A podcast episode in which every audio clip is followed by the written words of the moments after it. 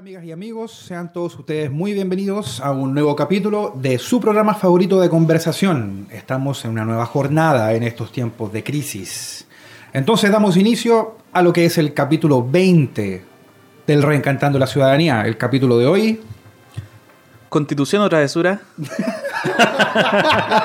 estamos, estamos iniciando este capítulo halloweenesco. Esperamos que no sea un capítulo terrorífico, sí. Ahora, el, el Halloween empezó el 18 de octubre. ¿eh? Claro, claro. Constitución o travesura. Constitución tra- Nueva constitución o travesura.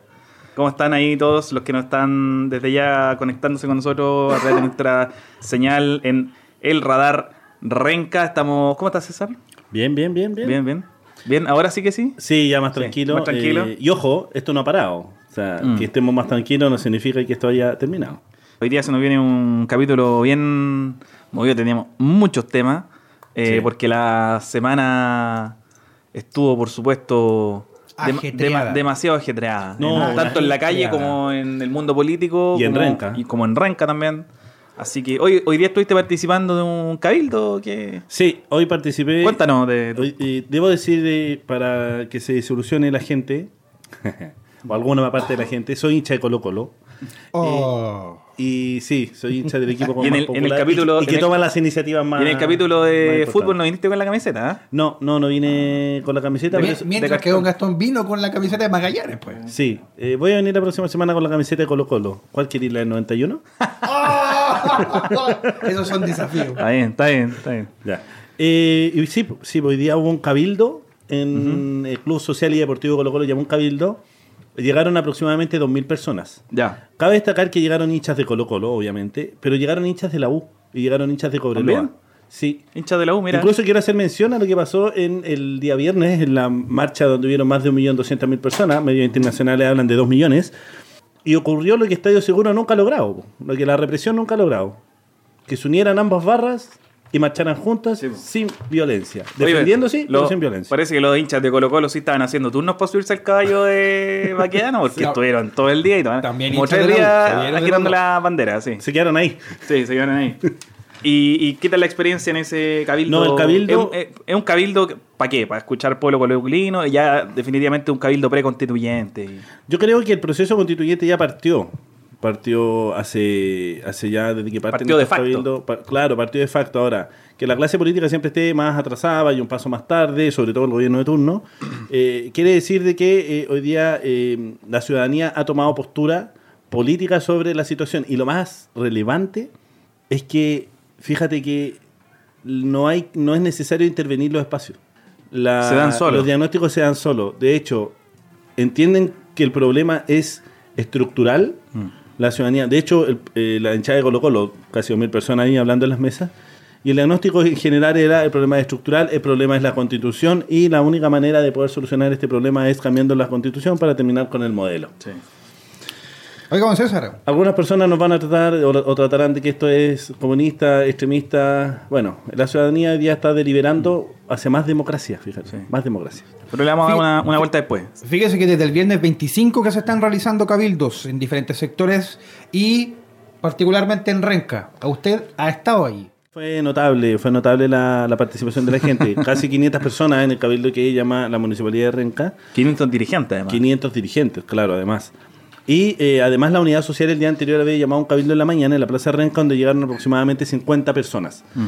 Eh, y ese y, el diagnóstico sigue siendo el mismo. No es necesario intervenir. Oye, pero antes de que diagnóstico al, al- fondo del, del cabildo el día sábado, hablemos un poco de en qué está la crisis, porque ya llevamos casi, vamos para la semana y media, Sí. casi dos semanas. ¿Qué pasa con, la, con las marchas? Ahora mi- mismo estábamos revisando y había también manifestación de nuevo en Plaza Italia. Parece que esto no decae, no hemos vuelto a la normalidad, como dijo el entonces ministro Chadwick. Algunos sindicatos llamaron en la mañana a una movilización. Ayer en la mañana estuvieron profesores y la Junji también, eh, funcionarios de la Junji, eh, manifestándose. Y en la tarde es una... Y la, y la reprimieron a las tías del jardín. Sí, no, brutalmente. Bueno, no sé qué diputado fue el que dijo de que tenía un cierto grado de lógica el que la hayan reprimido de esa manera. Pero bueno, bueno, es que Oye, simplemente eh, están en otra. Sí, César, y, anoche- y en estos mundos paralelos, las manifestaciones, las movilizaciones siguen. Y hoy día, hoy día- ahora en este momento en Concepción, más de 50.000 personas están marchando. Y en Valparaíso también. También tuvieron el día después tuvieron la marcha también más grande de, de la quinta región Sí. y ahora se está dando en, en Concepción. Así que parece que venían los cabros ahora marchando acá en Lampa. Sí, en Venían Lampa también había una marcha y- Desde la quinta región. Y ojo. Van a eh, llegar mañana a la una más o menos aproximadamente al Palacio de la Moneda a Sí, manifestarse. la cifra de ayer y antes de ayer de las, de las marchas que se realizaron, eh, bastante power, por así decirlo, Sí. en, en el centro de Santiago ah, y en Plaza Italia, no eran 6.000 personas. No eran 6.000 personas como dijo, dijeron 6.000 oficialmente. dijeron. No, de 6.000. La, la- la Eran más. información oficial de la vocera de gobierno, Carla Rubilar, que tiene historia en Renca, eh, dijo 6.000 personas. Estamos hablando de aproximadamente 400.000 personas Sí. están llegando constantemente a Plaza Italia. Sí. Anoche se estuvo realizando una velatón entonces en, también en la empresa Kaiser. Tú estuviste ahí. ¿Qué, Sí. mm, ¿Cuál fue el ánimo ahí en- Aproximadamente en Kaiser? 250 vecinos llegaron a la velatón por Joshua, uno de Sí. los eh, fallecidos en Kaiser, donde... las 17 familias- años. Sí, 17 años, joven. Donde la familia, así como la familia Andrés Ponce, a, a quien debo decir que conocía, que lamento mucho el fallecimiento de él, informan que no están conformes. No están conformes primero porque una vez que le entregan el cuerpo, el certificado de función aún no ha sido entregado. En el caso de Joshua en particular, el certificado de función decía que él había muerto por asfixia. Cosa que hasta ahora no, no parece de alguna forma Convencer a la familia. convencer a la familia de que esa haya sido su causa de muerte originaria. Nosotros, el día después del incendio de Kaiser, en el radar Renca, en la transmisión, recibimos un llamado diciendo que eh, una, una señora que, que nos dice, oye, ¿sabes que nosotros tenemos indicios o tenemos la impresión de que estas personas fueron asesinadas? Parece que en ese momento nosotros nos dijimos no podemos confirmarlo, no tenemos la información exacta, así que no podemos decir sí o no. Pero el radar tuvo la. Podemos decir que tuvimos en cierta forma también la primicia, que fuimos de los primeros en enterarnos. En general, los medios de comunicación ahora han puesto esto en un manto de, de dudas. Parece que el, el fallecimiento de esta persona en la empresa Kaiser no fue tan, tan así como dijeron en, en su momento. Así que mm, eh, vamos a tener que seguir esperando más información respecto a lo que pase en Kaiser. Había también una polémica que se dio en el servicio médico legal por la aparente expulsión o, Sí. o- o el despido de una, de una funcionaria que tenía que ver justamente con, con La directora del laboratorio, médico con, con el laboratorio, con, con- con los peritajes que se le estaban realizando a estas personas, que lamentablemente su, su causa de muerte parece que no coincide con lo que la familia señala o, o- o relatan. Así que también difícil la situación de Kaiser. Vamos a tener que seguir esperando cuál es la determinación oficial. La Fiscalía tiene una investigación en curso, hay varios medios internacionales que ya están dando pie a la tesis de un eventual encubrimiento de esta, del, del fallecimiento de estas personas. Pero bueno, dada todavía para de especulación, hay que seguir esperando la Esperando resolución versiones oficiales también. Ahora sí, pasando al tema del Cabildo el día sábado, eh, una mm, convocatoria un poco anómala porque eh, es un. Bueno, juntas, de, eh, juntas generales de juntas de vecinos se hacen todos los meses. eh, en, en el municipio la organiza, pero esta fue una de las primeras que permitieron la entrada a público general, ¿no? vecinos en general que, que pudimos acceder a este, a este cabildo. Y le dieron ese sentido porque la CUT había hecho un llamado a que en los distintos espacios de dirigentes sociales hicieran este diagnóstico ¿cierto? y estas propuestas para salir de la crisis. ¿Es un ejercicio de participación, César, que se puede replicar de manera exitosa en otras partes de la comuna? Sí, ¿Qué mira, crees tú? Más que la CUT fue la, la unidad social. La mesa de unidad social. La, la unidad social es una, es una mesa que se conforma de diferentes actores y agrupaciones sociales. Entre ellas está la FENAPO, está eh, la CUT, está Moda Tima, que bueno, hoy día tenemos... Vamos a conversar después con Modatima. Eh, y diferentes, eh, no más AFP, la misma CUT, eh, donde eh, confluyen estas organizaciones y hoy día son eh, quienes han llevado adelante este proceso de decir, hagan cabildo eh, en sus sectores, los territorios populares, para poder eh, identificar cuáles son las cosas que la gente quiere que mejore, porque en realidad eh, carece de liderazgo este explo- estallido social y ha sido también lo que le ha dado más fuerza, el no tener una conducción eh, específica de una persona con demandas concretas, es mucho más líquido esto. Eh, y eso ha generado más de que, también. es que fue espontáneo, yo creo que el día Hasta el jueves, día el día jueves 17 nadie se esperaba que lo que iba a pasar el día viernes 18 y en el, en el estado en que nos encontramos Sí. hoy día. Así que ha sido muy eh, gratificante. He participado en la mayor cantidad de cabildos posible. eh, se han realizado muchos. Eh, está convocado al parecer, no tengo la información confirmada, pero al parecer el sábado en la mañana está confirmado un nuevo cabildo de la unidad social en la Plaza de Renca. y eh, también diferentes organizaciones. Ayer se realizó un cabildo espontáneo con vecinos del sector de Miraflores con Sí, Brasil. Brasil con Eh, Vicuña Maquena también sí, hubo un eh, cabildo espontáneo. Sí, Habían vecinos que se reunieron a hacer una velatón, después se quedaron a conversar y salió un cabildo espontáneo. Ahí me mandaron también la, la foto. No, y es más, eh, esos vecinos en ese espacio habían tenido marchas y manifestaciones independientemente de lo que pasaba en la Mm. Sí, Plaza de independiente de lo que pasaba en la Plaza de Y con una represión terrible, una Sí. represión terrible. Y al otro día volvieron a salir, Sí, todos los días. terminaban en marchas, eh, no sé, de 300 personas. Y que hoy día se confluyen en, en un en, un- en un- en una asamblea para Mm. convocar un cabildo. Esta asamblea, estos cabildos tienen un diagnóstico claro. El problema es estructural, es el modelo. Eh, y aquí voy a hacer algo súper claro con la caricatura que ha hecho eh, la clase política, sobre todo la intendenta, perdón, ex intendenta y vocera, que dice que esas no son las demandas, la prioridad de la gente y que se está desenfocando el tema. La gente está solicitando o, o la gente está demandando que el cambio tiene que ser estructural. Es la gente. No puede ser que se intente interpretar de manera equivocada a la ciudadanía con tal de confundir. Así que, señora, Sí. señora vocera de gobierno, En- un poquito en- más responsable. En general, en todos los cabildos en los que hemos participado, parece que hay un denominador común y que es la demanda por una nueva constitución, independiente Vía- del mecanismo. No, ojo, vía Asamblea Constituyente. Sí. O sea, de hecho, se, se plantea. Sí. Se plantea como tal. Que es, bueno, hoy día en, en el Cabildo colocó un, un joven eh, que en la mesa que yo estaba lleva la Constitución y dice ser abogado. Y él plantea, dice, pero hay cosas en la Constitución que se pueden mejorar, se pueden cambiar. Y todos dijeron, bueno. fondo, en el fondo la tesis de que no hay que eh, hacerla de Claro, cero, no hay que claro. hacerla de Y, scratch. y- y- y la mesa en realidad fue bastante dura, con Ya. el mismo muchacho siendo abogado él, y le dice, bueno, pero también hay, un- hay un- hoy día la ciudadanía habla de política, Mm. no de partidos, pero habla de política. Y al hablar de política plantean, bueno, pero el 2005 nos pasó. Se hicieron modificaciones en la Constitución. Bueno, y- pero fueron mo- modificaciones también de duopolio, pues sí, también. eh, pero, pero, pero, el ejercicio se hizo y el ejercicio hizo profundizó el modelo y para poder generar mayores beneficios en la sociedad o derechos garantizados, que es algo que la sociedad está hablando muy fuertemente, Sí. se necesita una constitución vía asamblea constituyente. Sí. No, en, en el caso de la constitución del 2005 que, que firma Lago, estamos hablando de un congreso que se elegía con binominal, con uno o dos parlamentarios de los 120 diputados que había en ese entonces que eran independientes, apenas, uno o dos.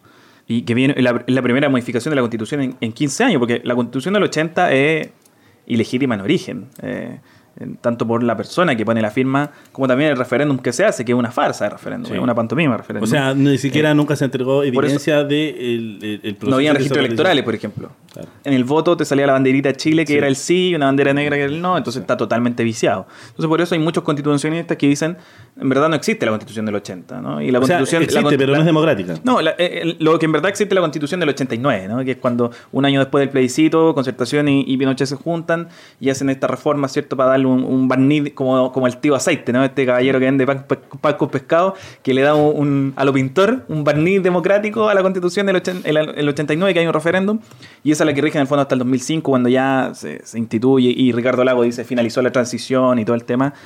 Pero la constitución, independiente de las reformas que tenga, que ya no existe el Consejo de Seguridad Nacional y todo eso en clave antidemocrático, sigue siendo y, y estando manchada en su origen por la dictadura sanguinaria que gobernó este país por 17 No, y además que nunca ha sido vía, ni siquiera, eh, porque el plebiscito, ya lo dijimos, eh, completamente fraudulento, y eso está comprobado. Mm. Eh, pero nunca ha sido consultiva, ni siquiera consultiva. Siempre ha sido en, en un duopolio con un sistema binominal que se ponen de acuerdo para hacer ciertas modificaciones que tampoco toca la estructura. Y- el modelo libre mercado que Eso se basa en la constitución, Eso que es el fuerte de la constitución, no se toca, incluso se profundiza. Sí. Más allá del origen de eh, que ya es ilegítimo, en la Constitución están planteadas mucho, en el fondo, es la carta de navegación del país. Sí. Y ahí están planteadas distintas cuestiones, como el Estado subsidiario, como la propiedad, más ratito lo vamos a estar conversando, del agua que está en el Código de Agua. Sí. Y así, en general, muchos de los vicios que estamos viendo, que fueron las razones o las causas por las cuales se desató este estallido social hace ya más de dos semanas, Dos que- semanas. Que, se está produciendo esto. Entonces, eh, y, y que no, y que un- no hizo recordar justamente el origen de la constitución, Claro. la dictadura. Sí. Así que ahí estamos también conversando el tema constitucional, de ahí a lo mejor lo vamos a, a profundizar un ratito más. Y entrando en política local, César, tuvimos una noticia importante. Sí, después, el, día, de- después el del día día, el día lunes tuve una noticia. Después de estos cabildos ¿Esperada? pasó piola. ¿Era esperada? Mm, Porque tuvimos aquí un- una información aquí y dijo, me siento incómodo. me siento incómodo en la... En la democracia cristiana. Sí, nosotros tuvimos el, el capítulo 8 del Reencantando a la Ciudadanía, que lo pueden escuchar en, en Spotify. 8, 9 y 10, vamos. El, el capítulo 8.1, 8.2 y 8.3. Tuvo Y le- varias versiones. Y le, y le preguntamos al alcalde de Claudio Castro, oiga, ¿y usted mm, qué tan desee es? po? ¿Qué tan cómodo se siente? Y él, y él hace un gran un gran silencio. Sí. Y- y lo Pensamos piensa que se y- habían apagado los micrófonos. Y lo, y lo mastica y después dice, sí, yo hay cosas que me gustan, hay cosas que no me gustan. También ha cambiado la dinámica de partido. Eh, No solamente en Renca, sino que en el país. Eh, así que el lunes... O sea, hoy día la democracia cristiana ya dijo que no se va a sumar a la acusación constitucional Sí. contra el presidente. sí, ni, ni contra Chadwick. Mm. No, hasta el día de hoy todavía no se, no se suena esa micro. Era de esperarse eso. Bueno, con La, la, noticia de ese de con la semana, po. Sí, ya Sí, la pero, tenemos sí, pero yo le ponía un, ca- un- un toque más, un toque más serio. Con la cantidad de muertos que tenemos, con la cantidad de desaparecidos, con la cantidad de torturados, pers- personas que perdieron ojos y además con la cantidad de violaciones que han habido por- Mm. Sí. en manos de efectivos de fuerza de seguridad y los militares, eh, no sé si es para insistir en que debe ser resuelto en Mm. la cocina. No sé. Sí. Oye, entonces, el lunes, a primera hora, eh, distintos portales de información, todo ADN, Cooperativa, Bio Bio, dan cuenta de la renuncia de Claudio Castro a la democracia cristiana. Renunció el alcalde a su partido eh, y se va a presentar a la reelección como candidato independiente. Ahora, ¿por qué fuerza política? ¿Por qué partido? Porque No, independientemente esa- de que seas independiente, necesitas un partido para, para llevar adelante tu candidato. Como independiente a cierto Sí. partido. Ahora, Bueno, ¿cuál será? Él pone fin a una militancia de ocho años. Él, él señala que, que ingresa el año 2011 a la democracia cristiana militar dentro de este proceso que es rearmar el movimiento estudiantil y hacerlo eh, parte de, de una dinámica más política en términos de partido. Y él dice, muchos de mis compañeros, muchos de mis amigos se van a RD, a Revolución Democrática, que se estaba formando. Y yo me voy para la DC, en el fondo. Una DC un poco más izquierdosa, un poco más, en un sentido más comunitarista. Y él Bueno, esa Después ese de esa años- que viene el trabajo social del techo. Claro, claro, sí, más o menos de ese mundo. Ahora, ¿coletazos políticos en la comuna ha tenido hasta ahora? ¿O puede tener? Hasta donde sé, hubo una reunión de eh, la mesa política. No sé el contenido, eh, porque independientemente de. Partido de la- partido de la nueva mayoría. posición. Sí, fue de la nueva mayoría, poniendo información, no tengo. Pero sí, eh, debe haber causado un revuelo, debe haber cierto grado de incomodidad. ¿Y qué te, aunque y qué te parece a ti? los ¿Qué te- qué te dice? de la ¿Qué sociedad. te dice la renuncia del... de- Yo creo que va a haber un quiebre en la democracia cristiana a nivel comunal. La democracia cristiana es muy militante. ¿Ya? Tiende a no ser muy eh, eh, llevada hacia la ciudadanía. Es muy militante. Es muy, bueno, es también muy hay que esperar cuál va a ser la conducción que gane, porque tienen elecciones que están suspendidas. Eh, hay, dos listas Hay dos listas. en juego. Eh, Y eh, no, no, sé. no sabemos cuál es más cercana a él, ni Sí, cuál es más... Sí. Ahora, eh, es muy difícil eh, que no esté dentro de la coalición hoy día eh, o, o la oposición. Yo creo que a él le sirve. Si tú me preguntas, yo creo que le sirve. Yo creo No, que él puede expandir y salir de- del ámbito de la DC o del ámbito de la DC con el Partido Socialista, el Partido Radical, y en el fondo expandirse como candidato independiente, Pero, acoger pero a todos, que- que- acoger pero- a pero todos. independientemente en la, DC él conseguía eso, o sea, por lo menos con- hasta con el Partido Comunista. El Frente Amplio no, porque el Frente Amplio está haciendo una labor eh, distinta. Pero, eh, Pero yo creo que ahora se le hace más fácil el proceso de generar una alianza para enfrentar las elecciones a nivel comunal, po. porque sí, pero, el trato que tiene el Partido Comunista, el trato que tiene el Frente Amplio, el trato que tienen distintos movimientos sociales que, que están fuera, digamos, del- de la política oficial Sí. con la democracia cristiana, es muy diferente a la relación que puedan tener con un alcalde independiente. Sí, no, insisto en lo mismo, sí, es mucho más fácil. De hecho, la misma ciudadanía ha mostrado más gestos de apoyo en las redes sociales o, o- o de felicitaciones al alcalde por haber salido de la militancia de la democracia cristiana Sí. que los mismos partidos. Lo hace el último día. Ahora, independientemente de eso, el, el partido de la democracia ¿Lo habrá cristiana pensado? es un partido muy fuerte en Renca y que se le quite el apoyo, pongámoslo en ese, en ese, en ese término, si le quita el piso político, eh, se le complica a Claudio Castro. No sé qué tanto, la verdad. ¿Será que los partidos ya están en retirada? Es que, es que hoy día, por ejemplo... en- ¿Será que en- la nueva mayoría también hoy día culpa con la cruz de lo que estamos viviendo? Pense- pensémoslo desde el punto de vista de qué tanto le interesa a Claudio Castro estar en la DC comunal. Yo creo que nada. Yo creo que ¿Tú no le interesa estar. No, porque hoy día vemos que hay un proceso de elecciones abierto donde hay dos listas y en ninguna de las dos listas de la Claudio DC Castro él, a él le interesó participar Sí. o, a, o a su allegado, a su gente más política, de su entorno, no le interesó. Porque una cosa tiene que ver con el paraguas que él haga o, que llegue en, en- en- en el ámbito de eh, esta famosa alcaldía comunitaria, que no es así como lo expresa Yo creo él, que- yo creo- mira. pero, pero con mayor participación. Él dice, el, el- el gesto más revolucionario es hoy día hablar de comunidad. Y entre eso tiene mucha lógica el ser independiente. Ahora no sé si los partidos entren en esa lógica. ¿Tú crees, Es- que él. ¿Tú crees que él ha gobernado como un DC la comuna? No, para nada. Pero sí, pero... Entonces, ¿tenía sentido que permaneciera ahí? no, ¿Desde no, qué es punto que- le puede servir, yo te digo? No, no, es que no es a él. De tener un logo en el- la papeleta, No, no, es de recibir insisto, financiamiento del partido. Insisto que no es a él, es que necesito que no es a él. Es a la democracia cristiana hoy día si le sirve Claudio Castro. Si tú me pides tu- mi mi opinión de, de, de su renuncia, yo creo que a él le hace muy bien, personalmente. Sí, sí, yo Le creo hace- lo mismo. Se, se- en el fondo se saca este, este peso, esta cadena que era pertenecer a un partido con el que está ahí a favor de, o, o- o con el que está ahí en comunión la mitad del tiempo nomás. Eh, y hoy día te permite abrirte a un espectro político más amplio, a un... a- Estoy completamente de acuerdo. Podía acogerlo a todos en el fondo. Estoy Y todos pueden votar por ti y, y todos, eh, en términos políticos, todos mañana van a depender también de ti. Sí, insisto en lo mismo. Yo creo que esa es la lectura correcta, a mi juicio, que toma Claudio Castro en decir un alcalde independiente hoy día abarca mucho más lo que Ya. renca. Ahora te mi pregunta es, ¿la democracia cristiana se meterá debajo de este paraguas? Yo creo que sí. Yo No creo que sí, si tienen Yo dos no. concejales en el consejo municipal. Sí, pero soy independiente, pero no tienen el alcalde que lo tenían. Es que, es que a lo mejor nunca estuvo siendo un alcalde de cepo. Fue un alcalde independiente en su actuar. Bueno, es que EC te podía encontrar un alcalde más tirado hacia la derecha, un, un alcalde como Claudio Castro más tirado hacia el O sea, sector. en, en términos de, de lo que es Claudio Castro como DC, ¿qué, qué le puede haber servido al partido en su momento? ¿Para conseguir financiamiento? Bueno, le para servía... llevar, la- no para llevar el paraguas de ser parte de un partido y para estar en la papeleta, Sí. para llenar con cuadros de la DC en los puestos clave. Para ser el niño ejemplo de, eh, o la figura ejemplo de Carolina Goich cada vez que la entrevistaban. Ella siempre sacaba renca, Claudio Castro, lo que ha logrado. eh, no sé, yo pero también. pero va, va en evolución. Vamos a ver cómo se da. Sí. Y ahora, y ahora te le- y te ahora lo lo más interesante es saber cuál es la tienda política hoy día que va a usar Claudio Castro para su candidatura independiente. Él dijo que iba a ser independiente como tal. Es que un alcalde independiente necesita un A partido. secas. No, pero igual necesita un No, partido. pues no necesita un partido para ser, para ser candidato. No necesita, porque puede ir a la papeleta como independiente. ¿Y la inscripción quién la hace? ¿Independiente no lo puede La hacer? hace independiente, ¿Sí? ¿Seguro? seguro. Tamayo no fue independiente. Fue, no, el Tamayo es, el es un caso diferente. No. ¿Por qué? ¿Tú, tú pensás que va a necesitar de un partido en el fondo para...? Sí, yo pensé que eh, debían inscribirse, eh, tendría, tendría que ser a través de un partido. Tenía que ser a través de un partido una candidatura independiente. Los concejales independientes no existen. Es que, es, que puede, es que puede ser independiente dentro de un, dentro de un Eso, pacto. eso. Y ese, y ese pacto lo va a necesitar. No, ¿Qué- me- ¿Cuál es? Yo tengo entendido que dentro de la, de las elecciones de alcalde, él puede ser independiente a secas.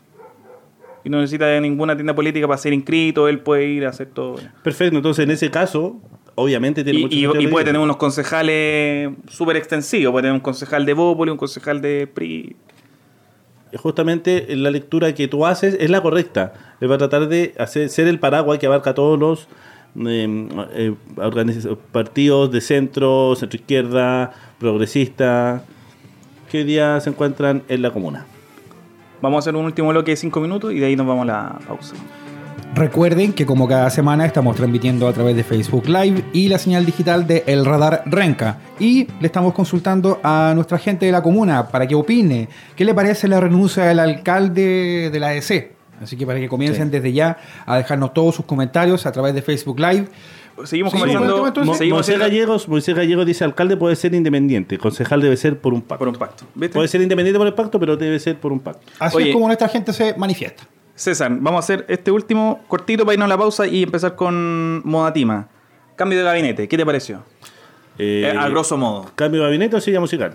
Tú dices que sea musical. Sí. Bueno, aparte, aparte de los ministros nuevos hubieron varios enroques. Sí, pero ministro no, ¿cuánto? Ya, pero de las Express salió Blumel y entró Felipe Ward. Y ahí en las Express hubo un... En Sí. el caso de Blumel hubo algo medio sabroso ahí. Y en el a caso- última hora sí, y, y- y ojo, que la voz sonante, eh, casi oficial, era Ward. era Ward. Como ministro del Interior. Estaba casi confirmado como ministro del Interior. Y hacen el enroque con Blumen. Porque una Ah, hora, una hora antes, cuando, cuando van a hacer el cambio, efectivamente, sale un tuitero y dice, oye, pero esto lo dijo Ward hace, no sé, pues, dos años. Oh, pero ¿y cómo? Y, y salen otros tuiteros y empiezan, oye, pero ¿cómo a Ward se le ocurre decir El financiamiento que los, derechos, Mitchell, que los derechos que los humanos son una caja pagadora de la izquierda, o son el cajero automático de la izquierda para sacar plata? Y eso llega a Palacio y dicen, oye, eh, no podemos poner a Ward en el interior. ¿Y a quién, a quién ponemos? Y, y Blumel, que estaba así esperando, fue a mirar porque a él no lo iban a cambiar de, ministerio y estaba mirando y de repente le llega un mensaje a su celular, saca su celular, va afuera, vuelve y vuelve como ministro del Interior. Ya él lo había nombrado. Pero qué curioso, porque el, el Ministerio del Interior siempre está reservado para el tipo, para el perro, para el, duro, ¿cierto? Para el que es inflexible. Y las Express, porque tiene que dialogar con el Parlamento, está hecho para el blando, para el tecnócrata. Y ponen a Blumel en el puesto para el duro. Y ponen al, Al duro, que es en el Ward, en el puesto para el blando. Entonces, Ward, que es un tipo profundamente antiizquierda, anticomunista y tiene todo este rollo, Sí. y lo mandan a dialogar con el Parlamento. O sea, de aquí en adelante, los próximos tres meses, se le vienen puras derrotas a las Express, porque pusieron el menos dialogante No. a cargo del ministerio que tiene que. Y en el Ministerio del Interior ponen una persona que es de Evópoli, que tiene una carrera con Evópoli, Evópoli crece en su representación dentro del, del gabinete. Sí, no, lógico. Y aparte que tiene al vicepresidente prácticamente, digamos, lo que De- crece es, es fundamental. Pero pone una persona bastante blanda. Yo creo que es por, ojo, por estas mismas críticas que hablaban de Chadwick, la mano Mm. Sí. dura, estamos en guerra, necesitaba bajar esas tensiones. Pone a Bloomer, pero Bloomer hoy día tiene una capacidad de liderazgo prácticamente nula. Mm. Entonces ahí tenemos el, el enroque ese que se da en Sexpress, que entra Ward y sale Blumel.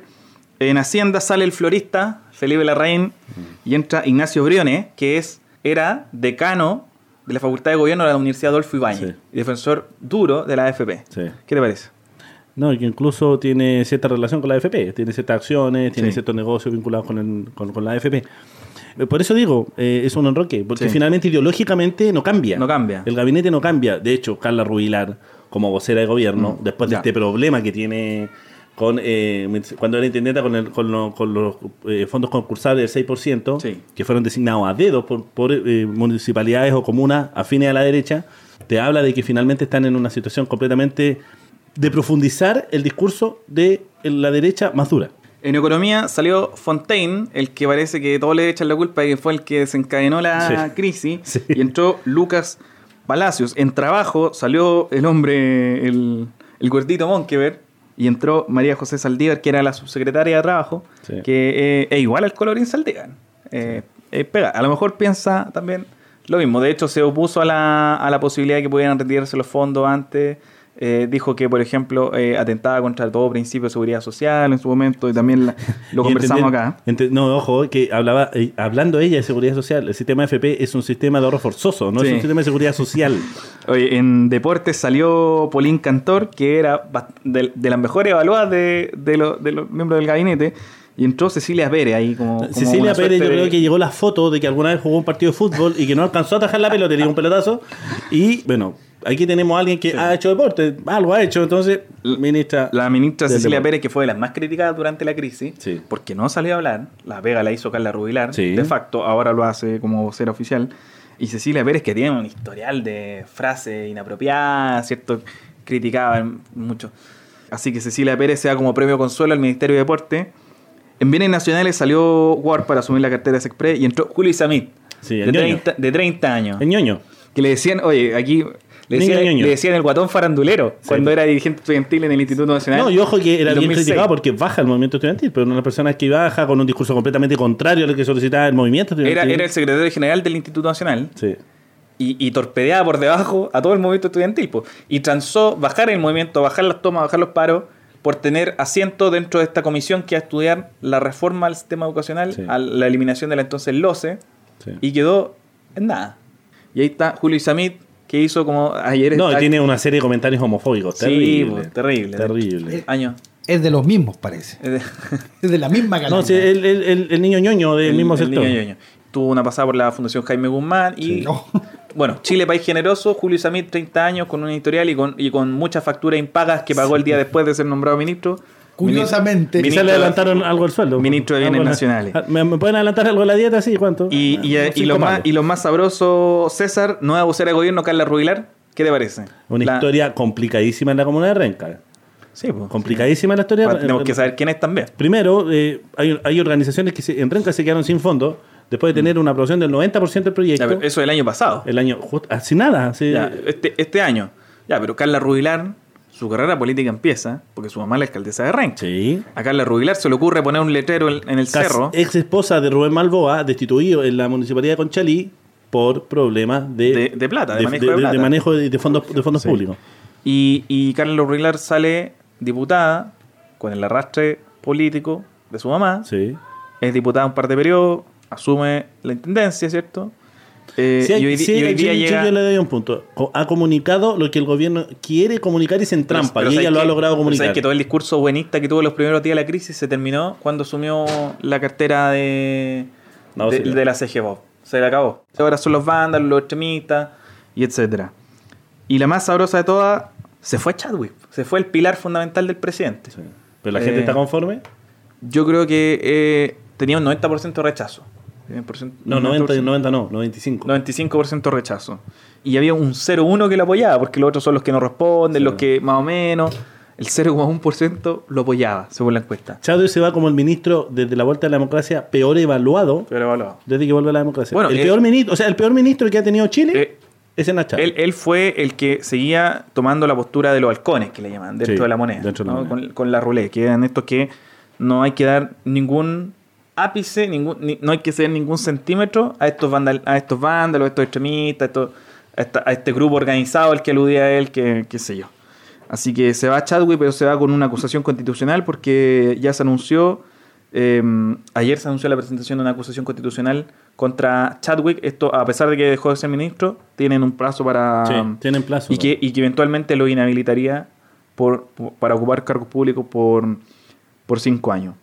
Sí. Hay una última cosa, César, que me gustaría comentar. Ha, ha sido, eh, eh, Chile en estos últimos días ha sido un hervidero para las noticias falsas. Sí, uf.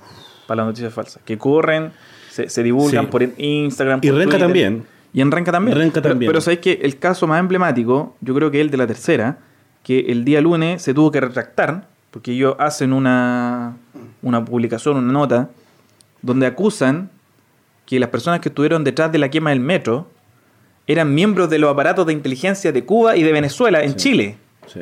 Y no, y ojo que habían dos detenidos que eran de nacionalidad cubana y venezolana. Y lo acusan justamente, De hacen tener- el nexo con esta red. La tercera publica esto porque una fuente policial les dice y se tienen que retractar. Y dicen, nosotros no tenemos los indicios, no, no, esto Es nos llegó, como, nos llegó como un rumor. Sale el fiscal y dice, nosotros no tenemos idea de esta posible vinculación entre los venezolanos y los cubanos y el aparato de inteligencia.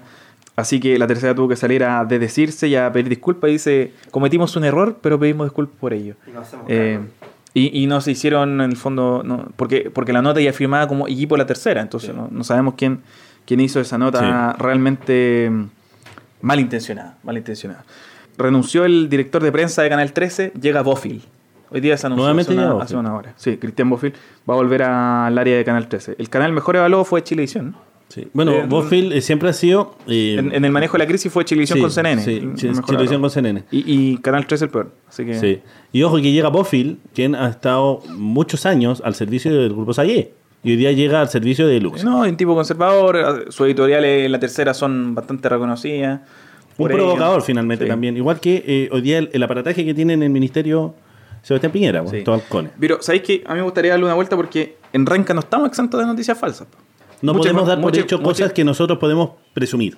Mucha información que nos llegaba, por favor, mándanos una foto, mándanos un video para saber que esto es real y no, es- no es un bulo. Pero, por ejemplo, el, el otro día, y, y lo comenté el capítulo pasado, un, un tipo estaba pidiendo que quemaran Tess Harsen, por ejemplo. No, no lo hagan. No, es que hay una responsabilidad. no lo hagan, es una irresponsabilidad, van a matar gente en renca. ¿no? Entonces, a veces hay información que la gente no chequea y llama a quemar cosas y todo. Y hay una, eh, tú lo, tú lo viste y lo, lo estuvimos comentando, hay una locutora de, de la radio de Renca, De la que- frecuencia. de, de la radio de, de Renca, que yo le mandé un par de Twitter, que ha sistemáticamente publicado cuestiones falsas. Eh, Sí, yo- infor- información. sí. Ah, Lo que pasa es que la interpretación que uno le pueda dar a uno a los hechos no lo puede dar como una veracidad, Sí. si no tiene la información. Y le pido y pedimos a toda la gente, sobre todo personas que trabajan o se dedican o son participantes de este tipo de medios de comunicación, que no pongamos nuestras opiniones, independientemente del sesgo que tengan, al servicio de la información. Dos No, cosas, eso es muy- dos cosas que dijo esta locutora, con quien no... ¿Cuál es el nombre de ella? No, da lo mismo, una locutora Una de un locutora. programa de, de la radio de Renca, a la que yo le la he referido un par de, de mensajes en Twitter. Por ejemplo, decir en el momento más álgido de la crisis, estamos hablando de el viernes para el sábado, por ejemplo, que habían bandas de narcotraficantes que estaban pasando a buscar niños en poblaciones, ofreciéndoles droga para ir a saquear, por ejemplo. Qué responsabilidad más grande. Eh, y en el momento ¿Y que dónde se le, está la pre- información en el momento ¿Dónde que se le pregunta, oye, ¿dón- ¿dónde, quién remítelo a la PDI, remítelo a la Fiscalía. Son antecedentes graves. Eh, no se puede dar. ¿No? Entonces ahí hay un proceso de o lo que ella cree o lo que ella le dijeron, pero lo lanza de manera irresponsable. No, una sin- ¿Asegurándolo? Llamamos a la radio Renca Y- que, a no, que, y- a que y- haga y otra, reflexión sobre César, este tema. perdón, perdón, pero la, la más Gastón, escandalosa. ¿Aseguró? No, ella, ella dijo en su, tu- en su cuenta de Twitter, ahí me llegó una información de que hay una banda de narcotraficantes que está ofreciendo droga a cambio de ir a saquear, por ejemplo. ¿no? Cuestiones de esa índole. A lo mejor es verdad. Y la- bueno, pero ¿de dónde está la información? La fuente. ¿Dónde está la información? Y, la- y la segunda y la más escandalosa, por ejemplo, decir que al observador de derecho humano presuntamente lo habría baleado un guerrillero infiltrado, un extremista infiltrado en la marcha, porque saben usar armas y porque saben percutar armas y cosas así. Que falta de criterio. Y que el observador de derechos humanos, de que el observador de derechos humanos lo valió un, un tipo, un extremista infiltrado en la marcha. Cuando hasta el propio ministro Blumel ordenó hacer una investigación a carabineros que ellos asumen que uno de sus funcionarios le disparó a este observador de derechos humanos, afortunadamente, sin mayores lesiones, le, le, le O sea, llegan yo, siete yo- perdigones yo puedo entender que gente esté en contra de las manifestaciones, de las movilizaciones y que todo esto para ellos, este, sean guerrilleros de izquierda, pagados de Venezuela, de, de Cuba, de Rusia, de los alienígenas quizás. Pero es muy responsable plantearlo sin tener información concreta de, de- de lo que ellos presumen. Sí. No podemos, y de verdad es un llamado a, ra- a la radio de Renca, a la radio de frecuencia, No, y a, a los medios de comunicación en general. eh, Sí, pero, pero esta persona eh, eh, es de acá local, pues nosotros queremos nuestra comuna. Entonces, tratemos de eh, entregar información concreta, con hechos veraces. chequémosla, chequémosla, Y, lo más importante. y si vamos a decir algo que no es así, bueno, hagámonos responsables después de las críticas, no, Por- no después simplemente eh, nos traten de eh, comunistas o, o que nosotros promovemos la violencia, cuando quien promueve la violencia son otras personas. Sí. Un resentido. Perdón, perdón el autobombo, pero en arroba gastonarcp en Twitter hay un hilo con, no sé cuántos Twitter ya deben ser 100, con información de lo que estaba pasando en Renca y toda chequeada, con fotos, con video. Sí. Así que ahí de repente le pueden echar una mirada. Oye, eh, César, y te tengo una buena noticia. ¿Cuál? Me acaba de llegar acá a, a mi cuenta eh, Maduro depositó. Depositó. Así que ya, ya podemos volver Podemos al... empezar a armar los bunkers. Sí, ya podemos volver Sí. a, a la calle. Así que Eh, vamos a hacer una pequeña pausa. ¿Qué- qué- pero mandó el traje mimetizado, ¿no? No, No, no pero- llegó. pero viene en camino. Viene en- Perfecto, mandó todo el armamento en- como corresponde. Viene en Bolivariano Express. Ah, Sí. muy bien. Sí, viene. Así que vamos con algo de música, vamos a hacer una pausa musical. Y por supuesto vamos a saludar a, a AIG, AIG Estudio Jurídico, como Asesoría siempre. y Gestión, que son Asesoría nuestros Gestión. auspiciadores. Derecho penal, civil, toda la- todas las ramas del derecho, toda la consulta que tenga ahí respecto a algún problema legal, AIG, asesoría y gestión.cl. Siempre con el rescatando, Siempre con el rescatando a la ciudadanía. Y a la productora 8090, que ellos pueden armar el 80. evento, el evento perdón, de tu vida. El mejor evento de tu el vida. mejor mira. evento de tu vida. Ellos cuentan con lo que es servicio de banquetería, Todo. todo. A ver, banquetería, amplificación, encarpado, hacen encarpado, todo, todo, absolutamente todo lo que puedas lo que- o lo que desees tener para darte el mejor evento de tu vida. Productor 8090 Arroba gmail.com. Nos vamos con música. Esto es Reencantando la Ciudadanía. Reencantando la Ciudadanía. En tiempos de crisis. Volvemos.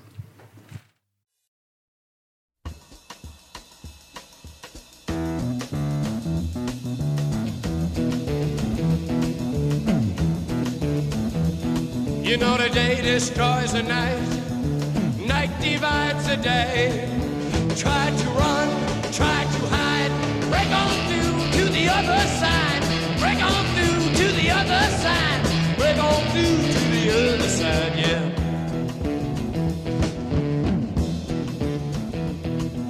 We chased our pleasures here, dug our treasures there.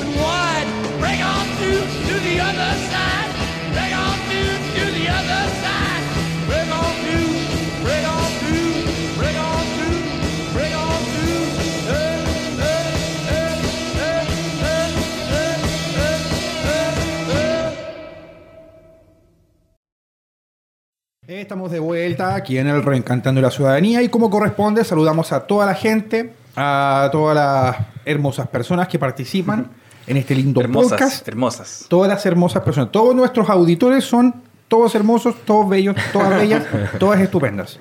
Y don Gastón, Igual que los conductores. pues, Y obviamente, invitado, ¿no? También. cuéntenme acerca del invitado de hoy, porque Oye. esto se viene. Sí, pues hoy día estamos con Diego Soto, él es jefe técnico de Modatima. Modatima ha estado en la palestra los últimos, los últimos meses, sobre todo muy fuerte por la defensa que han hecho férrea Pero- del, del derecho. Déjame decirlo. Sí, Sí, por favor. Movimiento por la defensa del acceso al agua y la tierra y la protección del medio ambiente. ¿Está bien? Perfecto, Ahí está, perfecto. sí. Cuesta, Excelente. cuesta. la, la sigla que costaba des- descifrarla. Modatima. Diego es ingeniero civil hidráulico, eh, experto en temas de, de derechos de agua, ¿cierto? Y, y de cómo de cómo fluyen los ríos, ¿cierto? Que, que parece que, No, en cómo el- no fluyen. eh, que parece Claro. que en el norte no estaban fluyendo. De cómo Así se que- roban los ríos Sí. el ¿Cómo, agua. está- ¿Cómo estás, Diego? Muchas gracias por la invitación. Un gusto estar por acá, por estos lados, tan lejos de mi, Tan lejos de de, mi tu, hogar. de tu hogar. Tenemos acá el código de aguas también. ¿Qué, Ah. qué, qué, qué, qué- Y ojo, hablamos con la constitución. qué impresión aquí. te da, por ejemplo, ver el código de agua? Así como que... No sé si hoy día van a hacer alguna barricada acá en Renca, en la comuna, para aprovechar de ir a dejarlo. Bueno, y este también. Pero, pero, por ejemplo, ¿qué te, qué te dice el código de agua hoy día? dio un balazo. Eh, eh, Bueno, el- totalmente obsoleto, se, se le pueden hacer cambios. eh. El código de agua es el segundo elemento privatizador del agua, porque el primero está consagrado constitucionalmente. Y volvemos al Constitución o Travesura, que fue. Me, me- me gustó el, el hashtag o el- la consigna de hoy día. hoy día estamos en Halloween. El nombre del capítulo de hoy. Eso, el capítulo de hoy. eh, No es por las caras terroríficas. No, es, hoy día tenéis No son los monstruos sí. que hay acá. Exacto. hay vocería, deporte más terrorífico. Entonces, que nosotros siempre lo decimos, ya parece un mantra, pero el- la propiedad del agua está consagrada constitucionalmente en el artículo 19, numeral 24, inciso 11. ¿Ya? Entonces, si no se cambia la El constitución, artículo 19, que parece ser el garante de los derechos de la persona, es de la propiedad. permite tramposamente Sí, eh, sí. Que, que- que se le pueda negar, por ejemplo, a la persona el derecho al agua. Exacto, ahí se, se declara que los derechos de los particulares eh, tienen, le- se le otorga propiedad sobre las aguas a ellos.